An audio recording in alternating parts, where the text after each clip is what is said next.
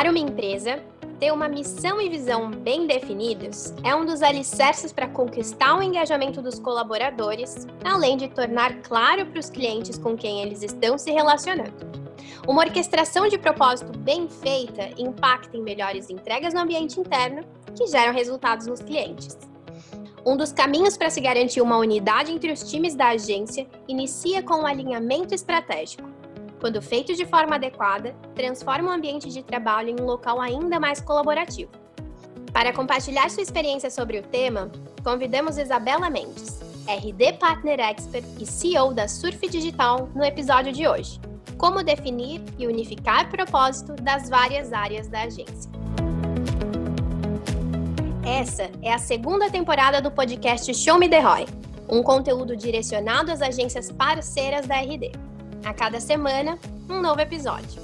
Em cada episódio, novos convidados para oferecer a você, parceiro, dicas e estratégias para estar sempre um passo à frente nos temas de marketing, business, vendas, gestão e, claro, cada um dos nossos produtos de RD Station. O meu nome é Priscila Aimee eu faço parte de um time de especialistas de capacitação de parceiros aqui na RD. Eu vou intermediar esse episódio junto com meu parceiro de equipe, Gênesis Garcia. Isa, seja muito bem-vinda a mais um episódio do Show Me The Roy. A gente está bem contente de ter você aqui hoje, viu? Gente, que prazer! É a minha primeira participação em um podcast, então estou estreando aqui com a RD. Estou super feliz e acho que vai ser um episódio bem legal e bem útil para a gente conversar, porque para mim não existem negócios sustentáveis sem um propósito claro. Muito, muito, muito bom. E é claro, né, Isa, que eu não teria condições de fazer todo esse bate-papo aqui com você sem a colaboração do G. Então, por isso, eu também te agradeço muito, G, por estar aqui conosco e colaborar em mais um dia de perguntas e bate-papos. Olá, Priscila. Olá, Isa. É uma honra inenarrável estar aqui com você, Priscila. Eu já estava sentindo sua falta. O episódio, não ter você, foi muito difícil para o meu coração e é ótimo ter você aqui de volta. muito bom, muito bom. Obrigada, Gê. Então vamos começar ali com uh, as nossas perguntas. A gente já selecionou, selecionou algumas, Isa e queremos ver com você sobre esse tópico, porque sabemos que na Surf vocês têm propósitos muito bem alinhados e em cima deles também cada um dos colaboradores fazem o seu trabalho de forma a conseguir um resultado muito bacana. Então, não tinha como a gente não convidá-los para esse episódio de hoje, viu? E a primeira coisa que a gente já queria saber é, é como foi lá no início quando vocês começaram a estabelecer o propósito da Surf? Qual foi todo o trabalho que vocês realizaram? Quais foram até os primeiros passos que vocês deram? Bom, Pri, uh, descobrir o propósito da Surf foi quase que uma consequência da história de, empreende de empreendedorismo né, que eu e o Marcelo a gente tem.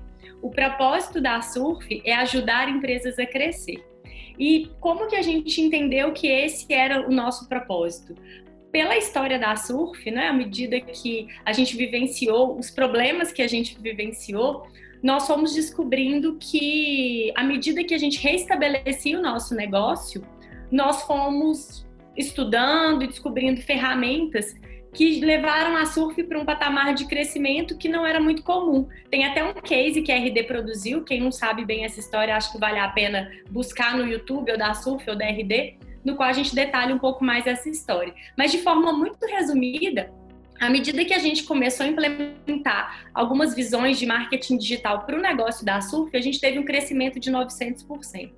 E aí, junto com esse crescimento, a gente começou a questionar o porquê que a gente estava fazendo o que estava fazendo. E a gente então se percebeu, e quando eu digo a gente, né, Marcelo, eu, a gente se percebeu muito motivados, muito felizes, à medida em que a gente conseguia gerar para os nossos clientes o resultado que a gente conseguia gerar para a SURF.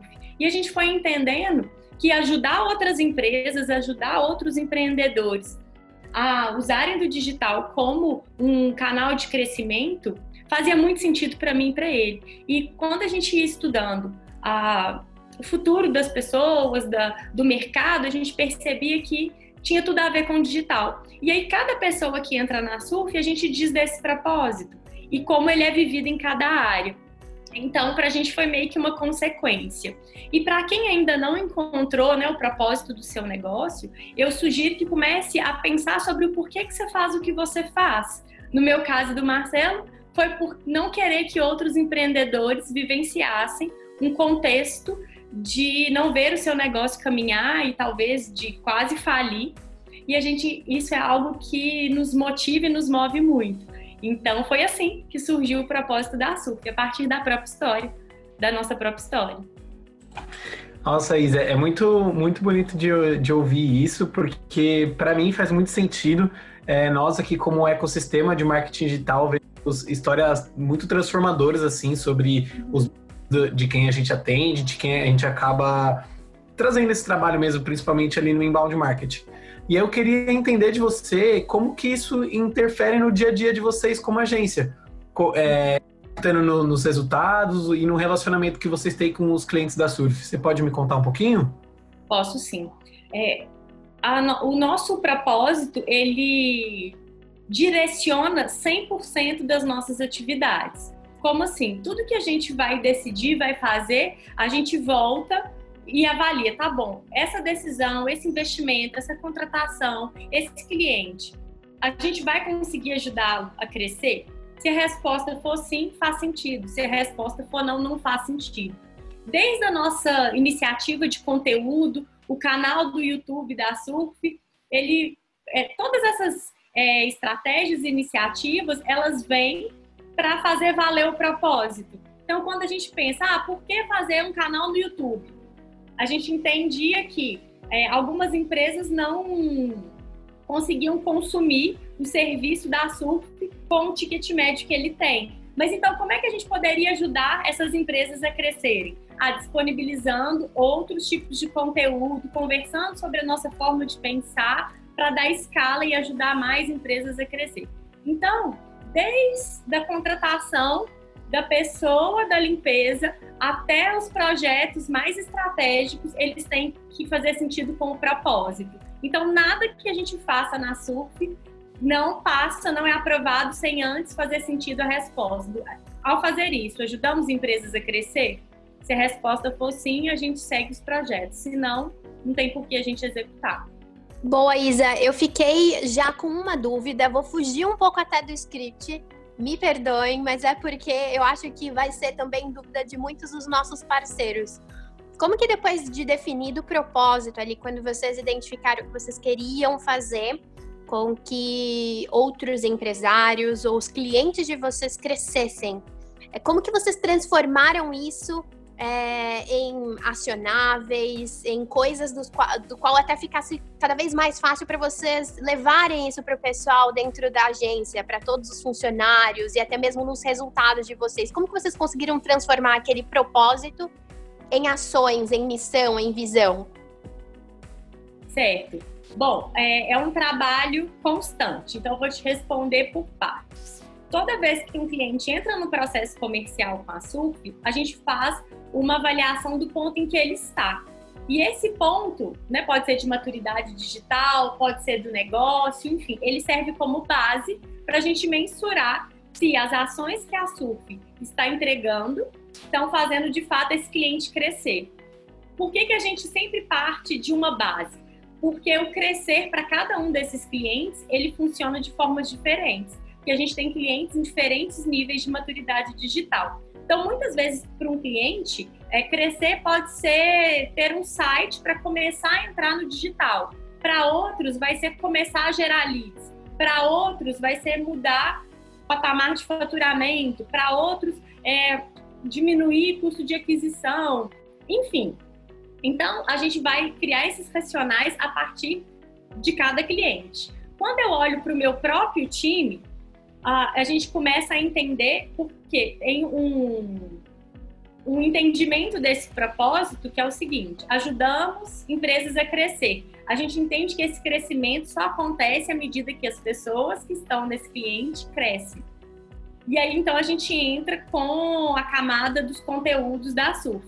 Como é que a gente ajuda que os profissionais de marketing ou os profissionais que querem trabalhar com marketing possam fazer, uh, encurtarem seu, seu tempo de aprendizagem ou chegarem a conclusões, estratégias de forma mais rápida, mais consistente. Então aí entra o nosso braço de conteúdo. Dentro da própria surf, a gente entende que a, a gente precisa ajudar com que o nosso time cresça. Esse crescimento para o time é muito no sentido de melhoria de carreira. Então, o que, que a gente tem de ações internas que fazem fazer valer esse propósito? Então, por exemplo, às vezes eu sou convidada para participar de alguns eventos. Por exemplo, a gravação desse podcast. Diretamente, ele não geraria impacto em vendas para a SURF. Mas se o propósito da SURF é ajudar empresas a crescer, quando eu estou aqui compartilhando com o nosso ecossistema boas práticas, eu estou ajudando empresas, né, as agências a crescerem. Então, note que no nosso propósito não é ajudar quem compra da gente a crescer. A gente entende que a SURF tem que fazer parte de uma transformação que é muito maior.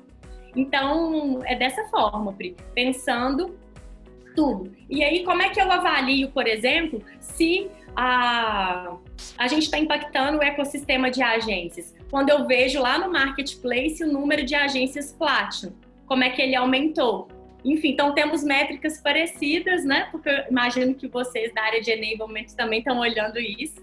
Sim. O crescimento Entende? Então, assim, essa é uma forma de entender que quando eu sou chamada para um bootcamp, quando eu tenho, vou dar uma palestra no Summit, essa é uma forma também de viver esse propósito. E aí o indicador para olhar nesse sentido já é outro. E aí eu passo a olhar, por exemplo, lá no Marketplace. Muito legal você ter mencionado isso, Isa. É, acho que começou ali, quando você começou a falar, né? Vai muito do ponto de partida de realizar um alinhamento com o teu cliente, né, em termos de crescimento, quando a gente estava falando ali, né, ainda em relação ao cliente. Vai muito do alinhamento que você faz com ele, do que ele espera, do que ele considera valioso, né, e valor para que vocês identifiquem se estão de acordo, tanto os valores de vocês com da empresa e no que vocês esperam obter juntos, como o que vocês estão fazendo para o grupo, né? Para o todo, assim. Acho muito legal o que você trouxe, todo esse alinhamento que vocês fazem desde o ponto um. Muito legal mesmo. Ô Isa, eu achei muito bacana isso. É, de ver esse brilho no olhar tanto de você quanto do Marcelo. E agora eu queria entender como que a agência faz isso para que todos os colaboradores estejam na mesma página. E eu imagino ali que para isso eles tenham que entender ali os objetivos macros da Surf, né? Então, como que vocês fazem isso para que esses objetivos possam ser compartilhados da melhor forma, assim, que alcance todos os colaboradores aí, aí da Surf? Ótima sua pergunta. Porque uma coisa é a gente é, chegar no propósito, deixar ele bonitão lá, escrito e não ser vivido.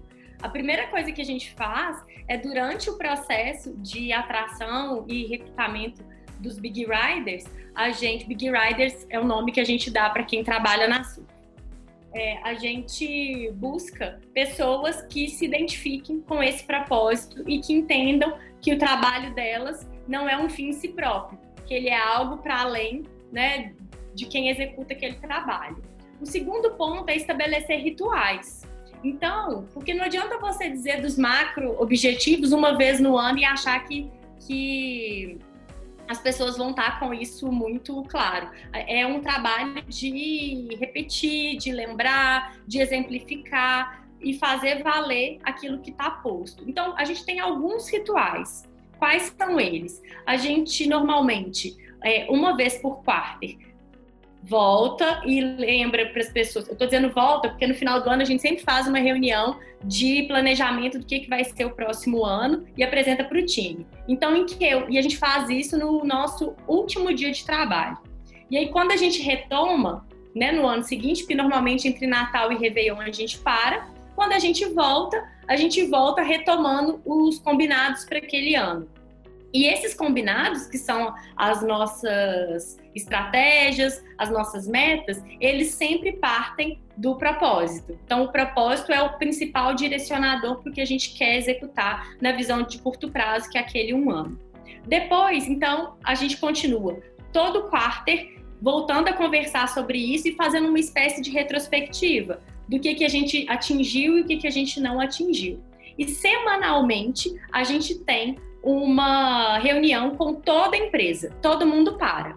Para o financeiro, para o RH, para a área de sucesso do cliente, para todo mundo. E a gente vai olhar para como a gente está vivendo esse propósito. Então, algumas reuniões elas são mais de formação, de discutir como é que a gente está vivendo o propósito. Outras são de números, como é que essa vivência está refletindo nos números. Enfim, mas a gente sempre tem uma pauta semanal para que ninguém se esqueça o porquê a gente faz o que a gente faz da forma como faz.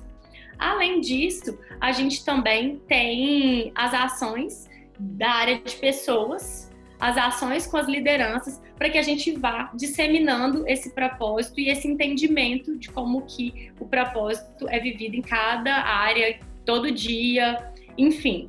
E aí a gente tem bem marcado esses rituais. Então, só para ficar fácil, né, para quem está nos ouvindo. Então, a gente tem a reunião que apresenta o que, que vai acontecer no ano, a gente desdobra em reuniões maiores por quarter para dizer o que queremos no quarter, o que já atingimos. Semanalmente a gente tem uma agenda definida também para falar disso. Ah, e eu estava esquecendo de comentar. Como a gente trabalha com OKRs, a gente também tem as reuniões de OKR que a gente repassa os objetivos estratégicos da organização e os key results que cada área tem para fazer valer aqueles objetivos. Então a gente está o tempo inteiro conversando sobre isso e agindo com esse pilar, né, tendo como base o propósito. Vou levantar aqui uma, uma coisa que me chamou a atenção, Isa. É que vocês têm vários momentos em que vocês se reúnem, então são vários os rituais que vocês já definiram aí. Uh, às vezes vocês dão uma pausa até de fazer a operação tá funcionando em relação aos clientes, né? Eu digo, para que vocês verifiquem o que está sendo feito, né? Olhar para dentro da casa. E muitas vezes, a gente até conversando com alguns parceiros, é, alguns é, trouxeram a preocupação de ah, a demanda é tão grande, a correria é tanta que é, a gente às vezes não consegue parar a operação, sentar, analisar o que está sendo feito, a gente vai meio que andando a toque de caixa, né? Então, acho que esse foi um ponto que me chamou a atenção, que vocês fazem com bastante frequência o exercício de voltar, analisar, estamos no caminho certo, assim estamos, então vamos continuar, ou então vamos fazer ajustes de rota, né? Me corrija se eu estiver errado. Não, você está certíssima, Pri, é isso mesmo. E eu até consigo entender é, quando as pessoas dizem, nossa, mas a operação é tão grande, tem tanta coisa. Ah, mas eu queria só trazer um ponto de reflexão para quem está nos escutando, que é a seguinte: muitas vezes a gente sai fazendo várias coisas e a gente tem um gasto emocional, de tempo, de recursos que é gigantesco e o retorno que a gente quer enquanto gestores dos nossos negócios não acontece. Obviamente que eu estou falando isso porque já vivi isso. E aí, uhum. quando eu fui olhar a natureza do meu negócio, ah, quando a gente pensa a agência, o que, que faz uma agência? Uma agência boa, ela é feita de pessoas, inteligência, uma base tecnológica, né, software, ferramentas, mas o grosso do nosso negócio são as pessoas. E para mim é uma camada muito desafiadora você manter as pessoas alinhadas, porque uma agência não vai funcionar se ela tá ali cheia de gente, mas de, de gente desalinhada. Então eu entendo ser absolutamente estratégico ter uma boa comunicação com as pessoas, elas entenderem o porquê fazem o que fazem e se faz sentido fazerem aquilo. Então, assim, é, aí eu vou dizer é, algum, alguns pontos que a gente passou. Quando a Surf era eu, o Marcelo, o Enderson, nosso desenvolvedor, e mais du duas pessoas, era muito fácil comunicar. Quando o seu time vira 10 pessoas, a dificuldade de comunicar muda. Quando vira 15, muda. Quando são 30, muda. E aí, como você cria os rituais de feedback, de one-on-one, -on -one, de carreira e de comunicação? Porque no final das contas, a gente está falando só sobre comunicar. E aí eu quero colocar mais uma camada nessa reflexão que é como que a gente, que, né, nós, esse grupo, que somos empresas, prestadoras de serviço, estamos preocupados única e exclusivamente em entregar tarefa. Se a gente não para e ensina o nosso time a comunicar, e eu entendo que parte desses rituais são formas, inclusive, de modelar o meu time, como assim? Eu paro para conversar com o time sobre negócio. E o meu time tem que conversar com os meus clientes sobre negócio. Mas qual é a experiência de negócios que o time tem? Provavelmente pouca, porque eles estão ali é, com o olhar das técnicas de marketing. Então eu entendo que esses rituais, que esses momentos são muito estratégicos para eu elevar o nível da conversa que meu time tem, inclusive com o cliente, à medida que eu trago para eles visão do business. E aí eles me fazem perguntas sobre gestão de empresa, sobre termos que às vezes eles é, leram, mas não sabem como é que isso implica na prática, trazem pontos do cliente deles, enfim. Então eu vejo que isso faz com que você uh, encurte a curva de aprendizado do seu time daquilo que eles talvez não tenham a mesma vivência que o dono tem. E por isso é uma das atividades que eu considero mais estratégicas e prazerosas na SUF. Faz sentido para vocês? Total, total, faz total sentido. Eu acho que é um pouco. Enquanto você estava falando, eu estava refletindo até de algumas das coisas que eu acredito, e isso como funcionária, né, aqui na RD, é, de que também nos dá prazer, é a gente entender um pouco mais do objetivo principal, do que está sendo pensado lá no topo e que está vindo para a gente em forma de ação, de projeto. Então, sem dúvida, essa troca que você fala, que vocês fazem aí dentro, não somente é muito benéfico para vocês que estão ali na gestão, na organização do todo, mas também para quem está fazendo, né? É assim que eles entendem por que estão fazendo cada uma das coisas que eles realizam no dia a dia, sem dúvida. Faz total sentido. E Pri, Isa, oi, pode falar, por favor. É, é só a gente se colocar no lugar das pessoas. É muito ruim você fazer algo que você não vê sentido. Uhum. E muitas vezes na gestão da agência tem um tanto de atividade que precisa ser feita que muitas vezes são entregas invisíveis. Estou falando da gente dono para o time mas que tomam da gente um tempo grande. E aí, se a gente não disser para o time o porquê, às vezes, a gente ficou numa reunião ou por que a gente estava fazendo tal coisa, essas pessoas entraram nas nossas empresas porque elas acreditaram no sonho que é nosso. Então a gente tem que dizer para elas qual é esse sonho, para onde a gente está indo, porque senão por que, que elas vão com a gente? sabe? Então, eu acho que, que é, eu entendo a rotina, eu entendo que é apertado, mas eu tenho certeza.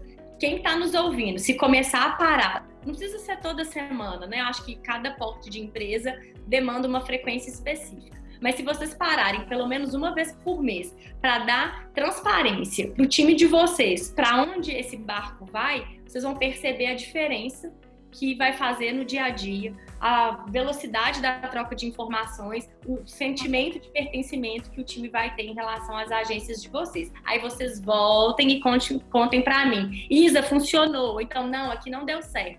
Porque eu vou apostar que vai dar certo.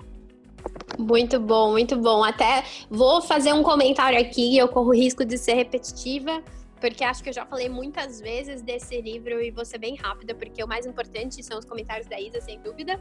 Mas naquele livro, do, é, o Comece pelo Porquê, que foi o que é, começou muito com. É do Simon Sinek, e ele fala sobre o Golden Circle, sobre o porquê, e aí nesse livro ele dá mais detalhes tem um momento da história em que ele traz a situação de dois pedreiros e aí, no meio que ele, dessa conversa, ele tá falando com um e pergunta: ah, por que, que você tá é, trabalhando hoje? E aí, ou então, o que ele mais gosta do trabalho, algo do tipo. E aí ele começa a falar assim: ah, o meu trabalho, basicamente, é colocar uma pedra em cima da outra. No final do dia, eu tô destruído, eu tô super cansado. É uma coisa exaustiva, mas é o que eu tenho para ganhar dinheiro, né? E quando ele faz a mesma pergunta pro outro, o outro vira e fala assim: Olha, é, sim, o meu trabalho ele também é cansativo é, e no dia a dia eu tô colocando uma pedra em cima da outra, mas eu não tô somente construindo um muro, eu tô construindo uma capela sistina. Então ele, a moral da história ali era que quando ele conversava com aquelas duas pessoas, um tinha muito claro o propósito, ele estava construindo uma coisa que era muito maior do que ele, enquanto o outro estava somente vendo um muro, só o processo, só aquela coisa que ele tá ali no dia a dia. E quando você tem um objetivo, uma coisa maior, um sonho compartilhado, que foi o que você trouxe ali, sem dúvida dá muito mais prazer, dá muito mais garra e é por aí que as pessoas começam então a lutar ainda mais por aquele objetivo, né, Isa? Então, é só que enquanto você estava falando, eu lembrei dessa história que para mim faz total sentido no dia a dia. E eu imagino que ter um porquê ali muito claro para todas as pessoas fica ainda mais fácil também para se é, fazer grandes planos, né? Sim, e ajuda a viver os tempos difíceis. Porque uhum. se você pensa que é só um material rico ou que é só uma landing page, cara, quando você tá tendo que trabalhar, igual a gente tá agora nesse contexto, né? De todo mundo home office. Uhum. E aí, como é que faz? Né? Então tá todo mundo vivendo uma atmosfera agora um pouco mais complicada. Quando a gente entende que o papel da SURF é ajudar empresas a crescer e que isso tem um impacto nesse cenário que a gente está agora de pandemia. Como é que a gente ajuda os nossos clientes a passarem por isso? Faz muito mais sentido do que se a gente for pensar tarefas e entregas. As entregas são só a forma como a gente contribui. E se a gente for pensar, Prige, Uh, foi até a pauta que eu trouxe para a abertura do ano de 2020 na Surf, que foi falando que o, que o combustível que move a Surf são os sonhos. Os meus sonhos e o do Marcelo, o sonho de alguém que achou que um dia o planeta podia estar conectado, o sonho dos analistas de marketing que estão no dia a dia conosco, porque eles têm projetos de carreira, projetos né, pessoais, os empreendedores que resolveram é, acreditar na surf, enfim. E acho que quando a gente entende que o trabalho ele é uma forma de realizar sonhos, a gente passa a se relacionar com os nossos clientes de uma forma mais humana, porque é muito diferente você falar, ah, eu atendo RD do que eu atendo a PRI e o G. Porque vocês sonham, vocês têm problemas, vocês têm coisas boas, enfim. E desde que a gente começou a trazer essa visão para o nosso time, a gente tem sentido isso refletido no nosso NPS. O nível de satisfação dos nossos clientes aumentou. Então a gente entendeu que quanto mais a gente comunica e vivencia o nosso propósito, mais conexões genuínas a gente consegue gerar com as pessoas que estão no nosso entorno. E quando a gente vai pensar a quantidade de gente que a Surf impacta, Cara, é, é assim, é assustador de bom, porque uhum. são números grandes e como eu disse, o nosso propósito não é ajudar empresas que nos pagam a crescer, é ajudar empresas a crescer. E aí, quando a gente olha todo mundo que está se relacionando conosco, a gente começa a ter dimensão que não é mais a Isa e o Marcelo. A gente está falando de muita gente envolvida, muita gente enfim, impactada e a gente de verdade usa isso como combustível para continuar fazendo, mesmo em cenários econômicos difíceis, mesmo em contextos difíceis, que são da vida, né? Que são do mundo. Sem dúvida. Ô, Isa, eu tava aqui refletindo sobre enquanto, enquanto você e a Pri conversavam, e eu achei muito bacana isso, é de realmente realizar o sonho desses clusters aí que vocês têm dentro da agência. E aí eu fiquei só numa dúvida aqui, eu acho que ia ser legal a gente trazer isso para os nossos parceiros. É, para isso tudo sair do papel, a gente tem que montar um planejamento estratégico, não é mesmo? Então, para isso, eu, é, como que vocês fazem? Vocês reúnem o time todo? Vocês reúnem apenas a gestão e depois vai ser cascateado? Eu queria entender um pouco mais desse procedimento aí que vocês têm na Surf e também se você puder jogar alguma ferramenta, algum framework para o desenvolvimento disso, eu acho que ia, ia ser uma mão na roda para os nossos parceiros também conseguirem implementar. Ótimo, ótima sua pergunta. É, a gente faz de algumas formas. A gente, desde que a Surf nasceu, a gente tem usado como framework de gestão as metodologias ágeis. Então, a gente tenta trazer isso até para nossa visão de planejamento. Não é muito usual, né, pensar metodologia ágil uh, para planejamento, mas a gente entende que faz sentido. Como é que isso acontece? Uh, a gente, há quatro anos e quase meio atrás, a gente já tinha construído, né, Marcelo e eu, a visão do que, que seria a surf nos próximos cinco anos. Obviamente que algumas coisas aconteceram mais rápido, outras mais lentas. Então, 2020 é o ano que a gente encerra esse primeiro ciclo. E eu, como CEO, já estou pensando e já estou criando as estratégias para os próximos anos. Algumas coisas eu, elas partem de mim e eu ainda não as comunico para o time, até para não aumentar muito o nível de ansiedade. Então, como que a gente faz? Então, ok, a gente constrói essa visão do longo prazo, eu apresento essa visão para o nosso time de gestão, e aí depois a gente traz isso para um contexto temporal mais curto, que eu estou chamando de um ano. E esse um ano a gente fatia nos quarters. Por quê? Uma preocupação que a gente tem é, é diminuir a carga é, cognitiva do time, no sentido de estresse cognitivo. Como assim? Não adianta eu antecipar para o time coisas que eu ainda não tenho tantas respostas e que ainda estão muito embrionárias. Eu só vou gerar ansiedade. E aí, a gente, ao trazer isso para a visão do ano, a gente dá uma macrovisão, como assim, números mais amplos. Então, por exemplo, ah, quanto que a gente quer faturar, quantos clientes a gente quer ter, qual é a taxa de retenção que a gente quer ter, qual é o mote daquele ano, onde a gente vai direcionar os recursos, etc, etc. Só que eu levo isso como uma visão construção disso acontece junto com o time de gestão e com o time todo. À medida que a gente desdobra isso nos key results e nos objetivos das áreas. Então, por exemplo, vou trazer uma forma que a gente faz desde uma ação, vou trazer o exemplo da ação do Dia das Mulheres. Como é que a gente fez? Primeiro, a gente parte do entendimento que não existe a mulher, deveria ser o dia das mulheres, porque somos muitas e múltiplas. Tá bom, a gente reúne todas as mulheres da ação e fala, gente, e aí, o que, que vamos fazer de ação do dia? Como vocês se sentem representadas? E aí o time se propõe, quem quer trabalhar no projeto, quem não quer, e ok, é feito. O que eu dou de diretriz é, eu gostaria esse ano que a gente fizesse algo com mais intencionalidade. O que, que vocês acham? Acho bom ou não acho? Enfim, então a gente traz muito para uma visão colaborativa e o meu papel como CEO é dar o tom e dizer o porquê que eu acredito que a gente deveria ir para X caminho ou, e não Y.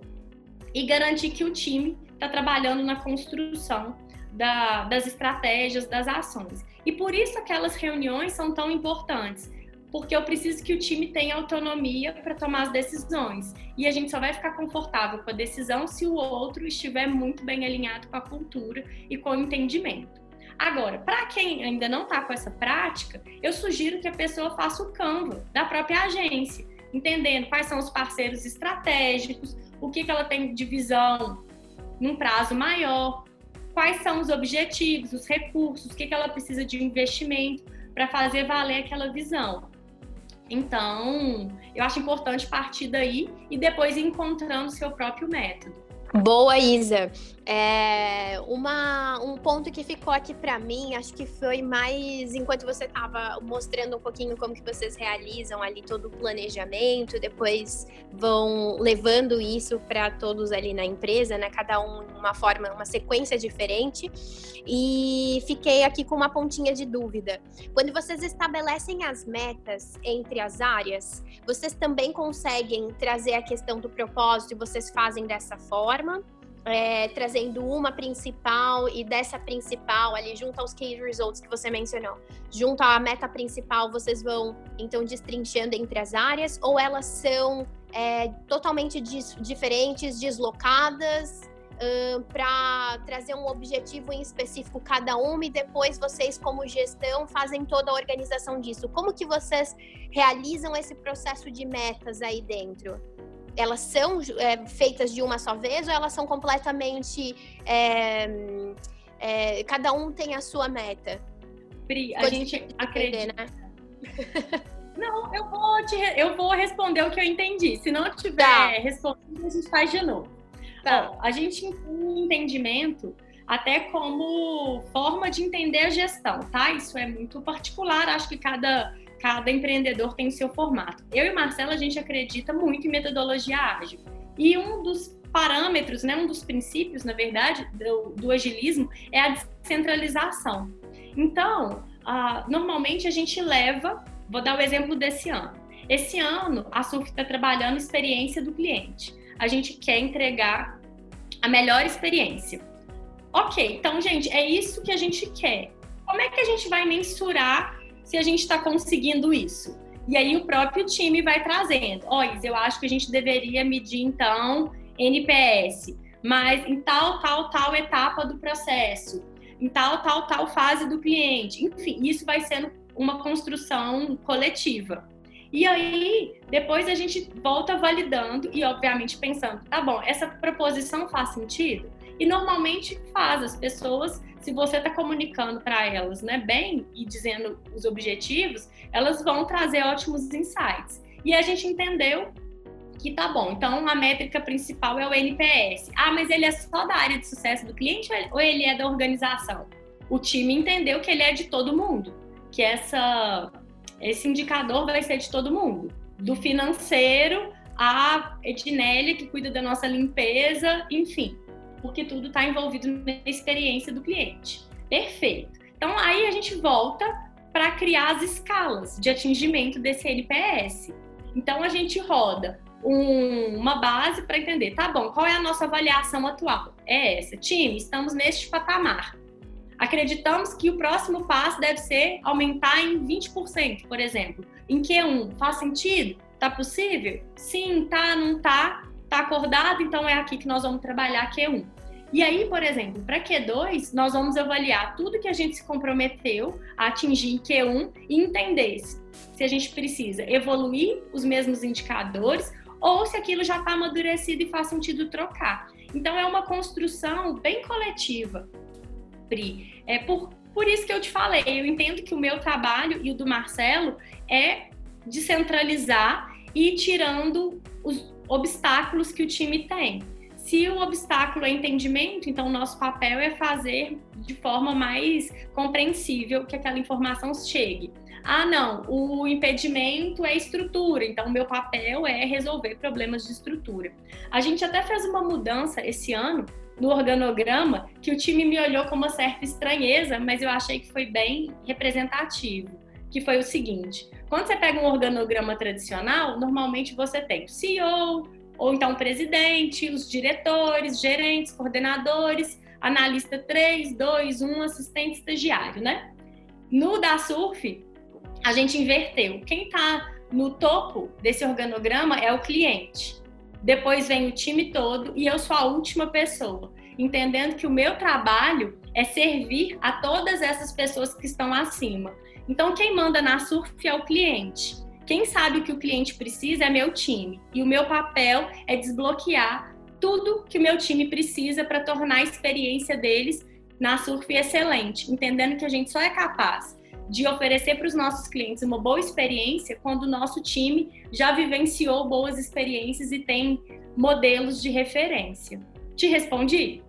Muito! E adorei o modelo. Muito legal mesmo.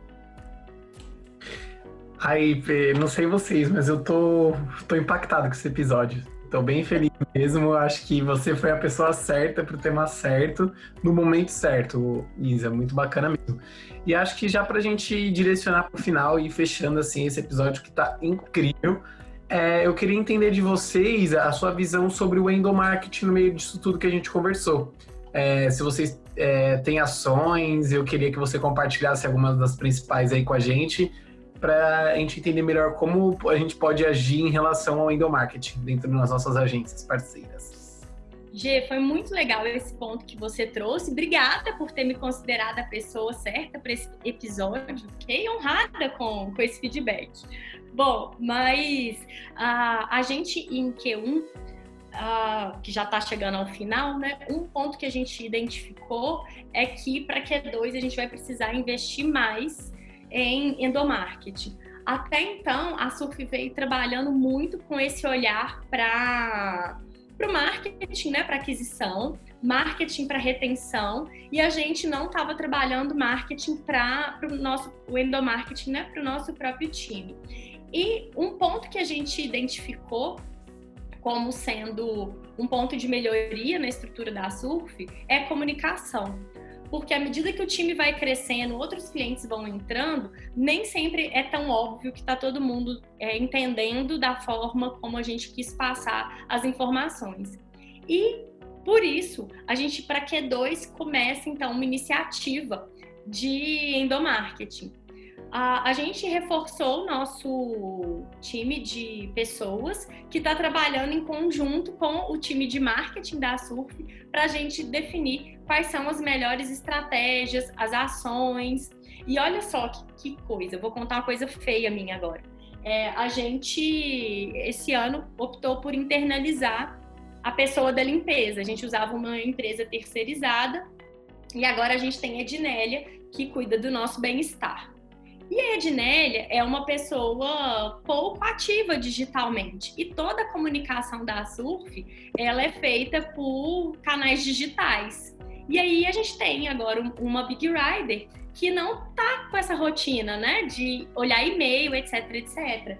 E foi aí que despertou na gente esse entendimento de que, peraí, é, será que a gente está comunicando bem com o próprio time? Será que a Ednélia não está se sentindo é, fora das comunicações, como é que a gente faz? E aí a gente vem então com mudando e pensando, eu ainda não tenho a resposta de como que a gente vai fazer para para inseri-la na comunicação. Outro dia eu brinquei, ah, nós vamos ter que fazer mural, o povo riu de mim. Isso tá fazendo mural. Enfim, mas se for preciso fazer mural, vai fazer mural, porque não faz sentido ela não estar tá incluída. Mas eu ainda não tenho, G, todas as respostas de endomarketing. Talvez em Q3 eu já consiga trazer insights melhores. Mas uma coisa que eu sei que a gente vai testar é a gente construir alguns materiais, que provavelmente vão ser vídeos, pro, pro Big Rider. Trazendo ali alguns treinamentos, trazendo algumas visões que nem sempre a gente consegue é, garantir que todo mundo passou pela aquela conversa. Porque às vezes a gente que é o dono já repetiu um milhão de vezes, só que a gente não falou um milhão de vezes para as mesmas pessoas. E aí, às vezes, a gente fica com a sensação do, não, mas falar isso de novo? Sim, entrou gente nova, ou você trocou o time, enfim. Então, para Q2, a gente vai com esse olhar mais forte aí do endomarketing. Muito legal. Isa, assim como o Gênesis já falou, sem dúvida, esse episódio foi cheio de informação riquíssima. Pelo menos até aqui do nosso lado, a gente está com vários insights, várias informações que a gente considera relevantes e super apropriadas, não somente para o momento, mas durante toda a vida ali de empresa, né? No começo, ela pode ter se estruturado de uma forma, com o passar do tempo, os propósitos dela acabaram mudando e com isso ela também vai ajustando tudo é uma é, sequência e além dessa sequência a pessoa vai fazendo é, mudanças, vai evoluindo. Então tudo que você nos trouxe ele faz muito sentido para qualquer momento ali de agência. E eu queria mesmo agradecer você por estar aqui conosco nesse episódio, em todos os momentos em que você teve para compartilhar e agregar conosco e com os nossos parceiros. Sem dúvida, a gente tem muito a agradecer. Então, muito obrigada mesmo pelo episódio de hoje, viu? Eu que agradeço, me diverti, foi ótimo. Achei que foi leve, foi, foi gostoso de participar. Espero que vocês me chamem para outros episódios, porque eu achei muito chique isso de gravar podcast. Gostei. Mandou super bem, inclusive. Não pode deixar, não pode deixar nas nossas mãos essa possibilidade, né, Gê? Que a gente sempre está chamando. Ah, Exatamente. Eu achei muito fino isso de gravar podcast. Legal. E claro que eu quero também aproveitar, né, aqui para agradecer todos os comentários e a contribuição do G demais mesmo. Muito, muito, muito obrigado. E estou ansiosa pelo próximo, hein, G? Fica aqui comigo. Claramente, Pri, eu adoro gravar esses podcasts contigo. É sempre uma honra inenarrável participar assim desse movimento que está cada vez maior, cada vez mais bonito. E também retribuir a gratidão aí para Isa por ter aceitado o nosso convite, por ter falado com a gente desse tema tão bacana que foi trazido hoje. Obrigado, Isa. Por nada, Geo. Para quem não está vendo, eu estou fazendo um mini coração de mão. Uma fofa. E vou então uh, utilizar o momento para agradecer a cada um dos nossos parceiros que estão ouvindo esse episódio. Muito obrigada por estar conosco hoje, por estar é, buscando conhecimento constantemente. É, não é somente um privilégio é, a gente poder trazer esse conteúdo para vocês, mas sem dúvida contar com a tua participação. E fica aqui o convite para que vocês estejam conosco em todos os próximos episódios dessa segunda temporada, que vão sim vir com novos convidados e ainda mais Show Me The Roy. A gente se vê na semana que vem, gente. Tchau, tchau!